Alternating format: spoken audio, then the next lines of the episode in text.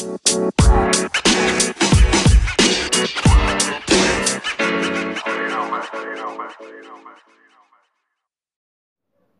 eu sou a Ana Luz. Eu sou a Júlia. E eu sou a Laís. E hoje vamos falar sobre poluição. Todos nós já sabemos que isso é um problema muito sério.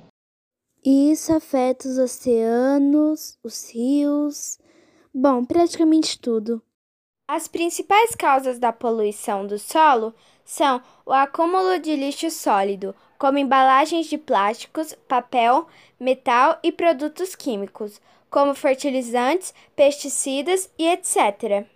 Os tipos de poluição são poluição por uso de produtos químicos, por falta de tratamento do esgoto, por metais pesados, desastres naturais ou acidentes em indústrias e entre muitos outros.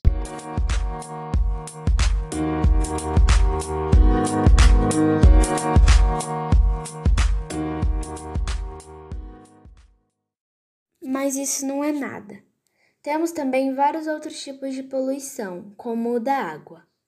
A cada ano, cerca de 8 milhões de toneladas de lixo vão parar nos mares, o que equivale dizer que um caminhão cheio de plástico é jogado no oceano a cada minuto. E isso não só nos prejudica, mas também as criaturas marinhas. As tartarugas, por exemplo, comem os plásticos achando que são algas marinhas e acabam morrendo. E por isso elas estão em risco de extinção.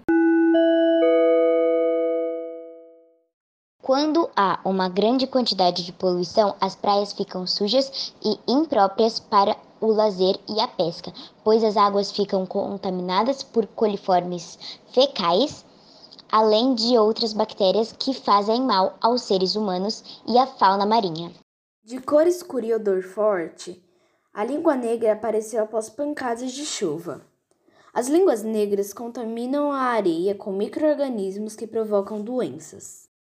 Em 2019, a poluição preocupou banhistas na Praia do Calhau, em São Luís, onde voltou a ser registrada a presença de uma língua negra, como é chamado pelos especialistas, decorrente do despejo de esgoto no Rio Calhau. A primeira vez que esse rastro de poluição foi registrado foi em 2015.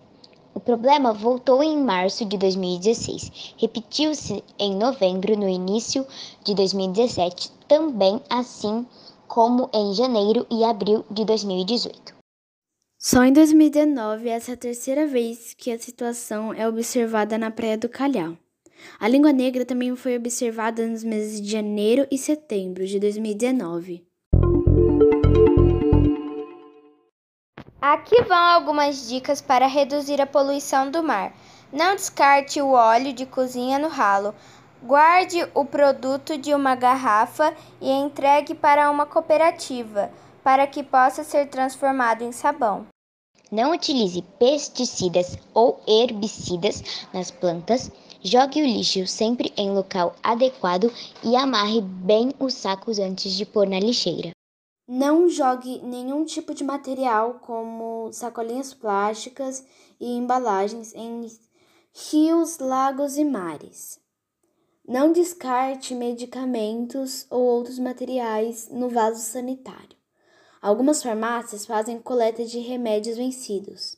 Reduza o desperdício de água fechando as torneiras ao escovar os dentes, o chuveiro durante o banho, entre outras. Evite a erosão do solo, promovendo a cobertura vegetal nos locais com essa tendência.